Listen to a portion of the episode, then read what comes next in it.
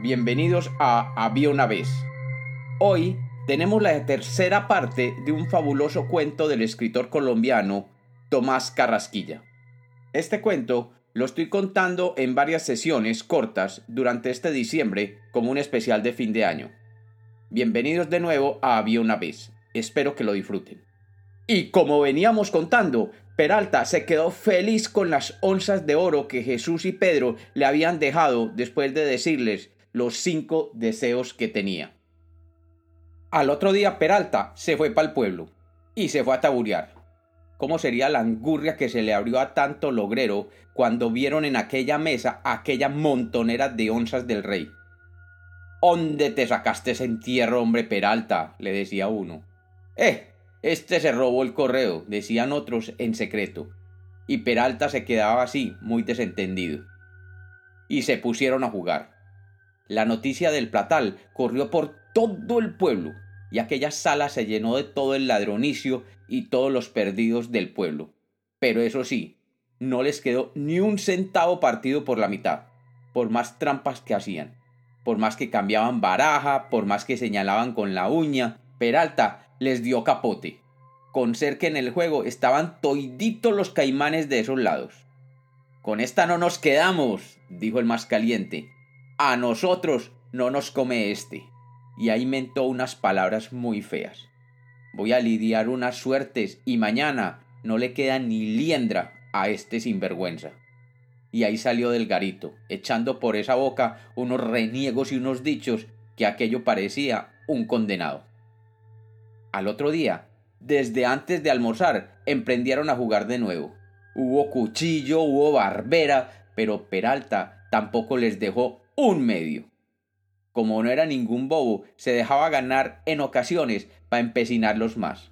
Determinaban jugar dado, montedado, y bisbis, y cachimona, y roleta, a ver si con el cambio de juegos Peralta se caía. Pero si se caía raticos, era para seguir más violento echando por lo negro y acertando en unos y en otros juegos. Lo más particular era que Peralta con tantísimo caudal como iba consiguiendo no se daba nadita de importancia, ni en la ropita, ni en la comida, ni en nada, con su misma ruanita pastusa de listas azules, con sus mismitos calzones fundillirrotos se quedó el hombre, y con su mismita chácara de ratón de agua pelada y hecha un cochambre. Pero eso sí, lo que era limosnas ni el rey las daba tan grandes. Su casa parecía siempre publicación de bulas, con toda la pobrecía y todos los lambisquiones del pueblo planeando a toda hora. Y no tan solamente los del pueblo, sino que también echó a venir cuanto avistrujo había en todos los pueblos de por ahí, y en otros del cabo del mundo. Hasta de Jamaica y de Jerusalén venían los pedigüeños. Pero Peralta no reparaba. A todos les metía su peseta en la mano y la cocina era un fogueo parejo que ni cocina de minas. Y consiguió un montón de molenderas, y todo el día se la pasaba repartiendo tutumadas de mazamorra, los platados de frijol y las arepas de maíz ancochao. Y mantenía una maletada de plata, la mismita que vaciaba al día. Peralta siguió siempre lavando sus leprosos, asistiendo sus enfermos, y siempre con su sangre de gusano como si fuera el más pobrecito y el más arrastrado de la tierra. Pero lo que no canta el carro, lo canta la carreta. ¡Ja! La peraltona. La peraltona sí supo darse gusto y meterse a señora de media y zapato, con todo el platal que le sacó al hermano. Compró casa de balcón en el pueblo y consiguió serviciala y compró ropa muy buena y de usos muy bonitos. Cada rato se ponía en el balcón y apenas veía gente gritaba Maruchenga, Maruchenga, tráeme el pañuelo de tripilla que voy a visitar a la reina. Maruchenga, Maruchenga, tráeme el frasco de perfume para rociar por aquí que está gediendo. Y si veía pasar alguna señora, decía, ¡Ja! No pueden ver a uno de peinetón ni con unos usos nuevos porque al momento la imitan a uno estas ñapangas asomadas. Cuando salía a la calle era un puro gesto y un puro melindre. Y aunque era tan pánfida y tan feróstica, caminaba muy repechada y muy menudita. como sintiéndose muy muchachita y muy preciosa. Maruchenga, saca la sombrilla que hace mucho sol hoy. Maruchenga, sacame la crisneja. Maruchenga, componeme el esponje, que se me tuerce. Y no dejaba en paz a la pobre Maruchenga con tanto orgullo y tanta jullería. La caridad de Peralta fue creciendo tanto que tuvo que conseguir casas para recoger los enfermos y los lisiados, y él mismo pagaba las medicinas, y él mismo, con su misma mano, se las daba a los enfermos. Esto llegó a oídos de su saca real, y lo mandó a llamar. Los amigos de Peralta y la Peraltona le decían que se mudara y se engalanara hartísimo para ir a la casa del rey. Pero Peralta no hizo caso sino que tuvo cara de presentársele con su mismito vestido y a pata limpia, lo mismo que un montañero.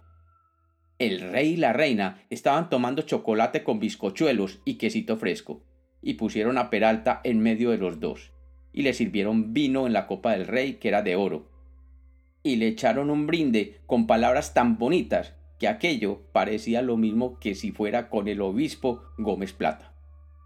Peralta recorrió muchos pueblos y en todas partes ganaba, y en todas partes socorría a los pobres. Pero como en este mundo hay tanta mala gente y tan caudilla, echaron a levantarle falsos testimonios. Unos decían que era ayudado, otros que ofendía a mi Dios en secreto, con pecados muy horribles, otros que era un duende y que volaba de noche por los tejados, y que escupía la imagen de mi amito y señor, todo esto se decía en el pueblo, y los mismos que él protegía, los mismitos que mataron la hambre con su comida, empezaron a murmurar. Tan solamente el curita del pueblo lo defendía, pero nadie le creyó como si fuera algún embustero. Toditico lo sabía Peralta, y nadita que se le daba, sino que seguía él mismito, siempre tan humilde, la criatura de mi Dios. El cura le decía que compusiera la casa, que se le estaba cayendo con las goteras y con los ratones y animales que se habían apoderado de ella. Y Peralta decía ¿Para qué, señor? La plata que he de gastar en eso, más bien la gasto en mis pobres. Yo no soy el rey para tener palacio. Estaba un día Peralta, solo en grima, en dichosa casa, haciendo los montoncitos de plata para repartir, cuando tun tun en la puerta. Fue a abrir y mi amo de mi vida, qué escarramán tan horrible. Era la muerte que venía por él. Traía la quesamenta muy, muy lavada, y en la mano derecha la desjarretadera encavada en un palo negro muy largo, y tan brillosa y cortadora que se enfriaba uno hasta el cuajo de solo ver aquello. Traía en la otra mano un manojito de pelos que parecían hebritas de bayeta, para probar el filo de la herramienta. Cada rato sacaba un pelo y lo cortaba en el aire. Eh, vengo por vos, le dijo a Peralta.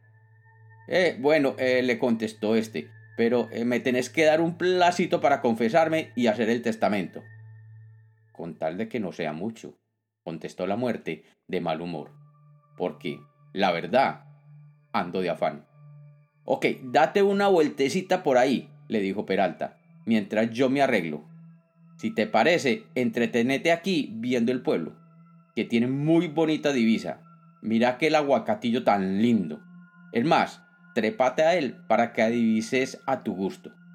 La muerte, que es muy ágil, dio un brinco y se montó en una horqueta del aguacatillo. Se echó la de jarretadera al hombro y se puso a divisar.